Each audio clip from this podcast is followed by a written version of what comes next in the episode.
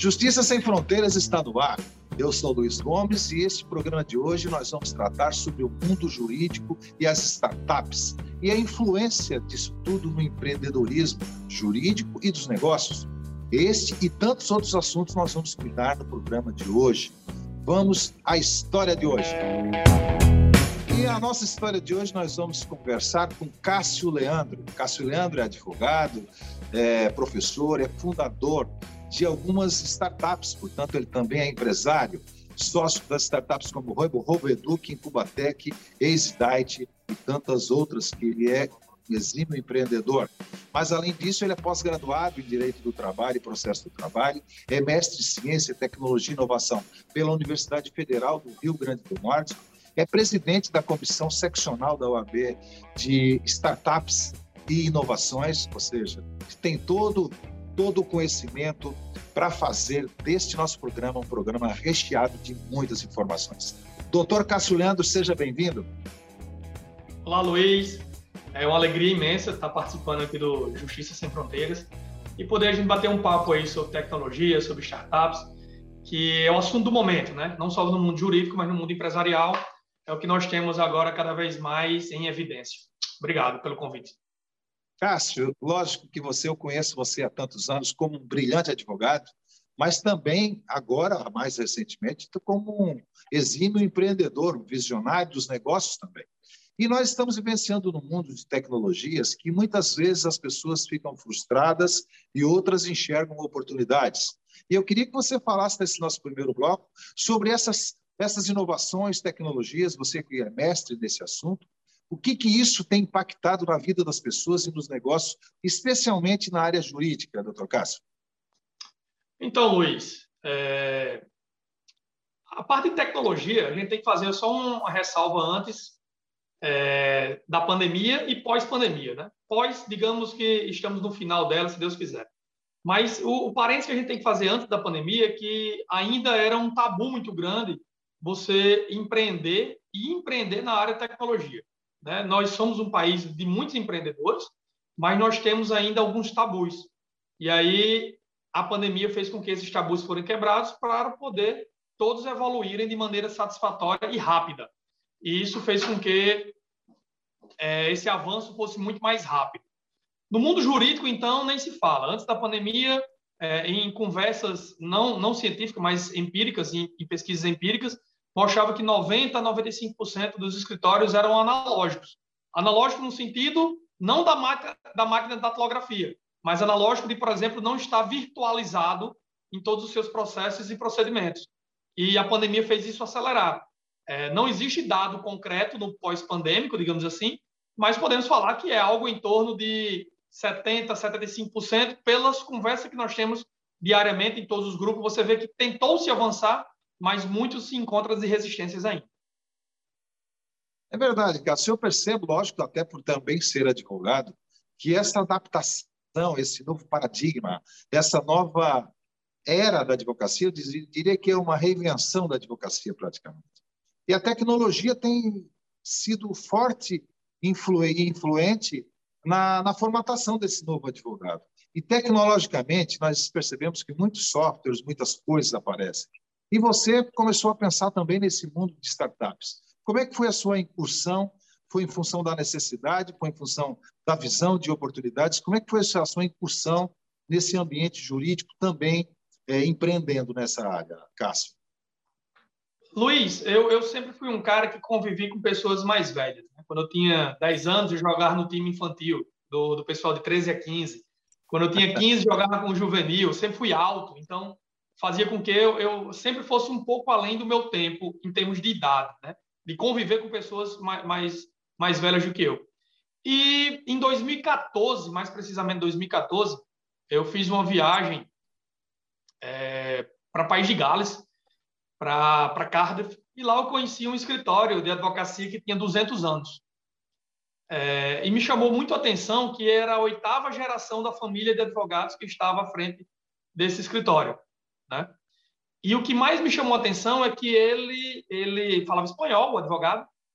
É, então deu para bater um papo bom. Meu inglês não é tão, tão, tão bom, então o espanhol facilitou bastante. E o que me chamou a atenção é que existiam diversos negócios atrelados à advocacia. E olha que a advocacia britânica ela é uma advocacia talvez mais regulada que existe no planeta Terra. Né? Existe uma série de evoluções jurídicas para você poder ter uma, uma, um acesso jurídico por completo. Por exemplo, você ser um advogado em tribunais superiores, lá você tem que estudar e, e ser advogado durante 10 anos, com, uma, com um escritório já consolidado, sendo seu tutor durante esses 10 anos para você poder evoluir. Então, imaginar que ela começa com juizado e vai evoluindo até o STF. É, e o que me chamou a atenção foram os negócios paralelos que, ele, que existiam. E ali eu notei que eu tinha que, quando voltasse para o Brasil, estava de férias, quando voltasse eu teria que começar a imaginar cenários que, que viesse mais cestas de pães. Porque naquele momento já estávamos passando por um problema político e um problema econômico no Brasil, que se arrasta desde então até, até os dias de hoje. E eu vi que se eu não fizesse isso, eu estaria fadado ao insucesso, como muitos dos nossos colegas ficaram durante essa jornada desses últimos sete anos. Né? Muitos colegas, e a, e a pandemia veio agravar mais isso ainda. E aí, em 2015, 2016, eu comecei a, a, a estudar, a ir atrás dessas coisas, estava já em, estava em sala de aula como professor, mas comecei a estudar sobre startups, comecei a estudar sobre isso. E em 2016, em uma conversa com o meu atual sócio, a gente numa mesa de bar, eu sempre gosto de falar isso, que os melhores negócios são feitos em mesa de bar.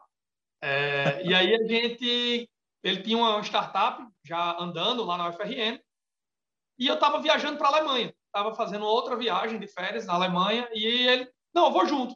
Eu disse, pronto, então vamos conhecer lá a Legoland. Que a Legoland é o parque temático da Lego, só que inclui muita robótica, muitos experimentos científicos. Então, eu disse, ó, vamos lá, porque se eu gostar e você entender que podemos construir uma mini Legoland aqui com a RoboEduc, é, eu topo ser seu sócio e, e adquiro 50% da sua, da sua empresa para a gente montar uma mega empresa de robótica educacional. E isso foi em 2016. E aí, quando a gente voltou de, de, da Alemanha, passamos lá 20 dias, eu acho, e aí eu adquiri 50% e nós montamos, né, tiramos, tiramos a RoboEduc da sede da UFRN, ela era uma empresa incubada, nós graduamos ela, né, mostramos, de uma certa maneira, uma evolução profissional e instalamos a sede da RoboEduc lá na na Rua da Saudade, né? ali no bairro de, de Nova Descoberta. E aí foi quando abriu a mente totalmente para mim nessa parte de tecnologia.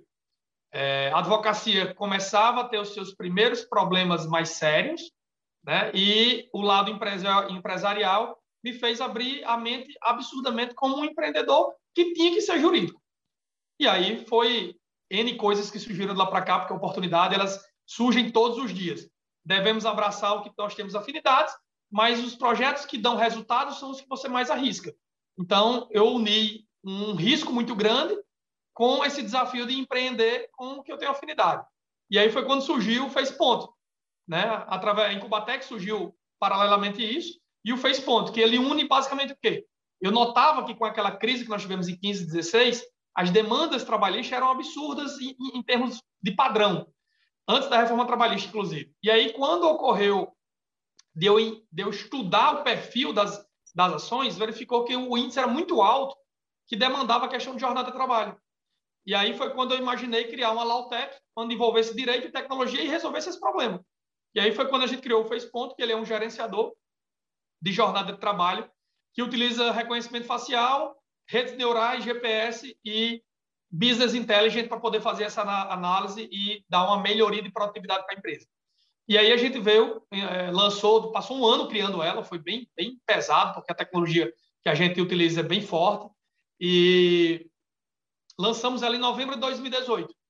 E aí começamos a engatinhar e a pandemia que veio destruir muitas empresas, né, por obviedade, é, a gente não, a gente cresceu muito. Né? Crescemos Olha. 400%, 400%, Luiz. Muito bem, eu já conheço a sua história, conheço um pouco da história do Face Ponto, inclusive, e, e da Roubedor, que sucesso total. Mas eu quero, Cássio, nós temos aqui que chamar um intervalo. No próximo bloco, nós vamos dissecar um pouco mais quanto é importante para as empresas e para os escritórios conhecerem um pouco mais dessas ferramentas desenvolvidas pelas suas empresas. Nós vamos ao intervalo e voltamos já já. Não saia daí.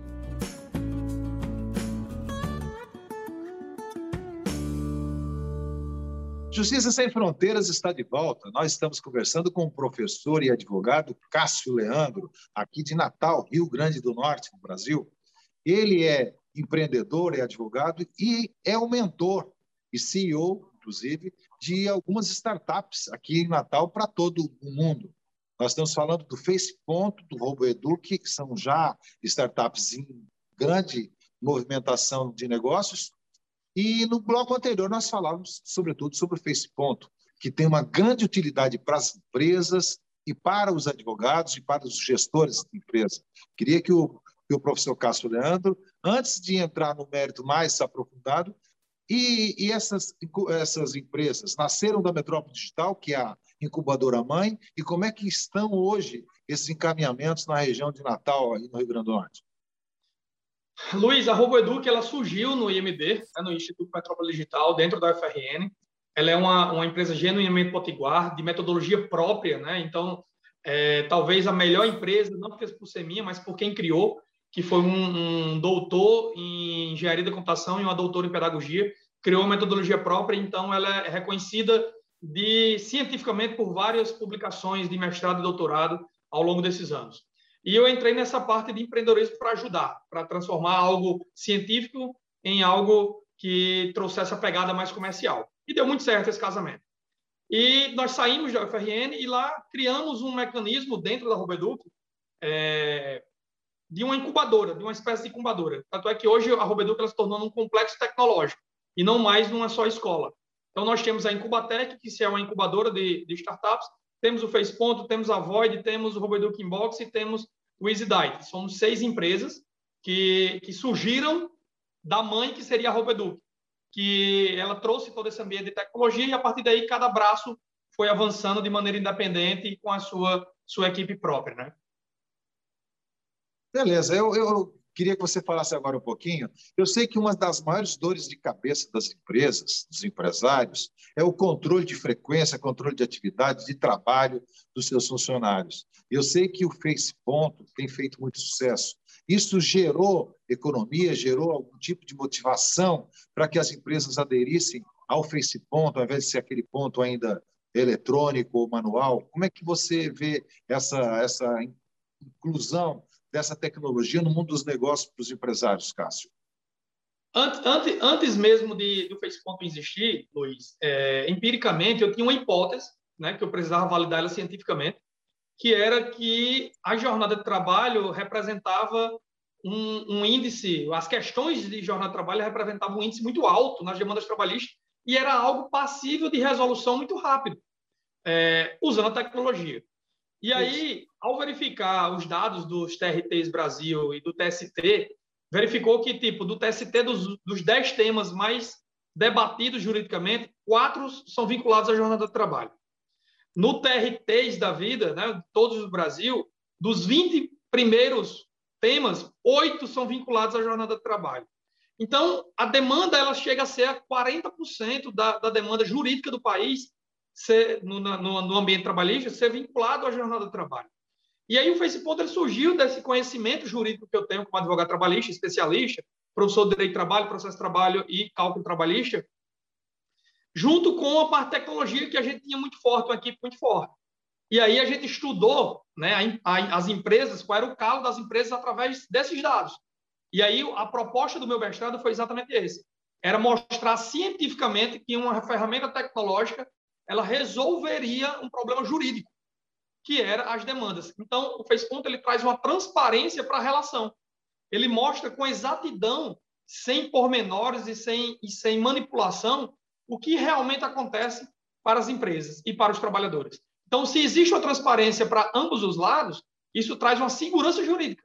Então, as empresas hoje que adotam o FacePonto, ele traz na sua essência uma segurança jurídica. Por isso que após a, a utilizar o FacePonto como ferramenta para gestão do seu, do seu, do seu, do seu, da relação com seus funcionários, as demandas trabalhistas referentes à jornada de trabalho caem substancialmente.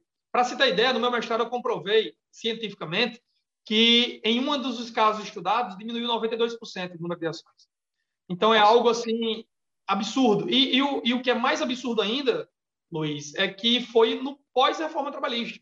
que a reforma trabalhista já teve uma queda muito grande, mas para essa temática da jornada de trabalho, ela não diminuiu tanto. Ela manteve mais ou menos os mesmos índices de, de ingresso na, na Justiça do Trabalho. Então, o FacePonto ele vem para trazer essa relação. E aí pode surgir o questionamento, mas isso só é bom para a empresa? Não, isso é bom para o trabalhador, porque ele vai ter acesso permanentemente ao que ele realmente faz. Então, se ele trabalhou em hora extra, ele tem direito à hora extra. Se ele trabalhou em menos horas, ele vai ter que fazer a compensação. Então, isso, trabalhando em tempo real, com transparência e trazendo segurança jurídica, só a sociedade ganha, as empresas ganham e os trabalhadores ganham. Muito bem, eu acho que isso, inclusive, só para lembrar, que isso pode ser adotado em qualquer país, das pessoas que possam estar nos vendo fora do Brasil, que, que é uma tecnologia disponível e as pessoas podem ter acesso a conhecer um pouco mais, doutor Cássio. É, você pode falar, depois a gente vai colocar aqui no vídeo, mas para aqueles que estão ouvindo apenas pelos podcasts da nossa rede, é, qual é o endereço de Instagram de Facebook que as pessoas possam acessar e conhecer um pouco mais dessa tecnologia desenvolvida por você? Então, o, o Instagram é o arroba, arroba né? direto, bem, bem sucinto, e o nosso site é faceponto.com.br. Né? Então, é, é, é, também muito sucinto, bem direto, e dá para ter todas as informações. E quem tiver alguma dúvida, entre em contato também. É, pode ser comigo, né? O meu Instagram é Cássio Leandro O, é, é, só Cássio Leandro O. E pode entrar em contato no direto, que a gente faz toda uma, uma conversa e explica qualquer dúvida que surja. Né? Muito bem, professor Cássio Leandro. É uma alegria trazer tanta informação eu estou aqui até ávido para querer saber um pouco mais sobre isso porque eu sei que isso ajuda não só a nós, advogados, mas aquelas pessoas que a gente assessora, seja trabalhador, seja empresa.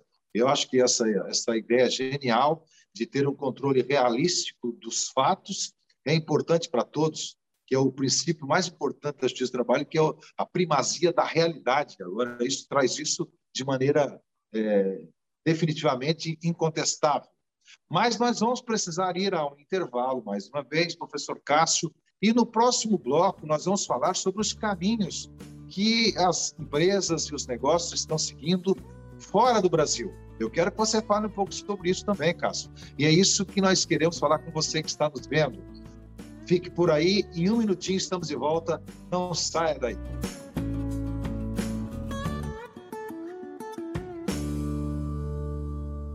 Justiça Sem Fronteiras está de volta. Estamos agora no terceiro e último bloco do programa de hoje. Nós estamos falando com o professor e advogado Cássio Leandro, que tem nos dado aqui uma aula sobre a tecnologia e empreendedorismo na área digital. Mas eu quero lembrar você, não deixe de visitar o nosso QR Code e acompanhe o programa na íntegra nas nossas redes sociais, YouTube e nos podcasts da nossa rede.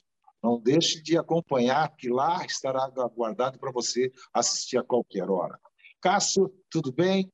É uma alegria. Voltamos então a esse bloco e nós estamos falando sobre esse novo momento e que você já tem um grande espaço, foi premiado no Brasil com as suas startups e tem aí um, um rumo é muito grande, não só no Brasil, mas fora do Brasil. Eu queria que você falasse um pouco sobre os prêmios que as suas empresas já conquistaram no Brasil e quais são os próximos passos que estão desenhados aí para quem fora do Brasil pretende conhecer o seu trabalho.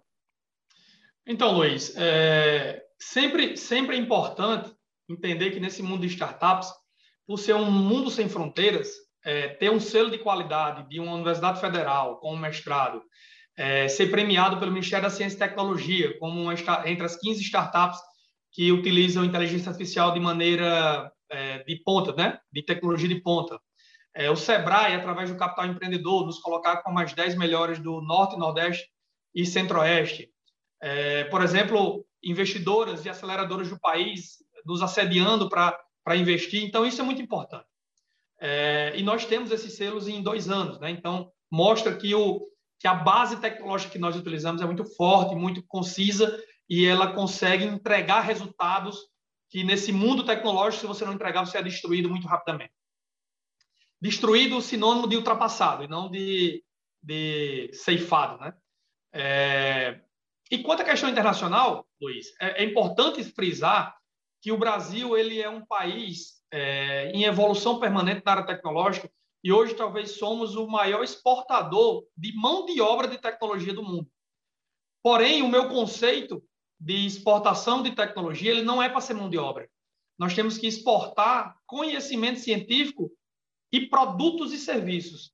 E aí foi quando nós fizemos a internacionalização da RoboEduc, porque nós temos um produto na RoboEduc que é o RoboEduc Inbox, onde nós ensinamos através da interdisciplinariedade é, o dia a dia da vida para as crianças e adolescentes. Então, imagine que um sinal de trânsito é muito simples, é você olhar que ele está ali. Mas a gente mostra desde a história até a programação como ocorre nas cidades inteligentes. E aí um estacionamento inteligente, uma cancela de trem inteligente. Então, tudo isso que é vivido nos grandes centros brasileiros e mundiais, a criança já a partir dos oito anos consegue é, ver e entender como é que funciona a sua essência da programação científica e a evolução tecnológica. E fizemos isso com Portugal. Né? Fomos para Portugal, estamos lá no Porto. É, a pandemia deu uma, uma, uma freada nos negócios lá, mas está voltando. Portugal vai abrir agora, próximo mês, é, as fronteiras novamente. Possa ser que nós já retornemos às atividades e em janeiro, fevereiro já estejamos na sua, na sua evolução para ir para a crista da onda. Por quê? Essa pandemia trouxe para a gente um, um, um cenário muito, muito forte, que foi o avanço muito rápido e a inclusão cultural desse avanço mais rápido ainda. Então, avançamos cinco anos em um ano.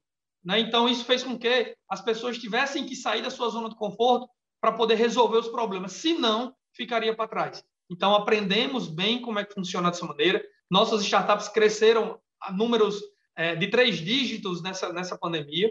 É, somos hoje um, um, grupo empresarial que tem mais de 60 pessoas empregadas com empregos de qualidade. Não que os outros não sejam, mas você empregar uma mão de obra de qualidade saindo da universidade, né? engenheiro da computação, físico, engenheiro de produção, é, ciência e tecnologia, isso para mim me orgulha muito, porque em Solo Potiguar tem conhecimento suficiente para exportar para o Brasil e para o mundo. Os passos que nós vamos seguir é, fez ponto, Brasil todo, meta até o final do próximo ano, nós queremos estar em todos os estados através de franquias e estamos negociando com, com várias aceleradoras e vários investimentos, investidores, venture capital, para poder ocorrer cada vez mais investimentos e a gente avançar mais rápido, porque felizmente ou infelizmente esse mundo tecnológico precisa de injeção de capital para poder você acelerar as coisas. E a internacionalização da mesma maneira. Então, países que falam português facilita, países que não falam, é só lembrar que toda tecnologia ela é programada em inglês. Então, nós estamos aptos também a entrar em outros países, tendo as negociações é, diretamente na língua. Então, basicamente, nossos projetos está nessa linha.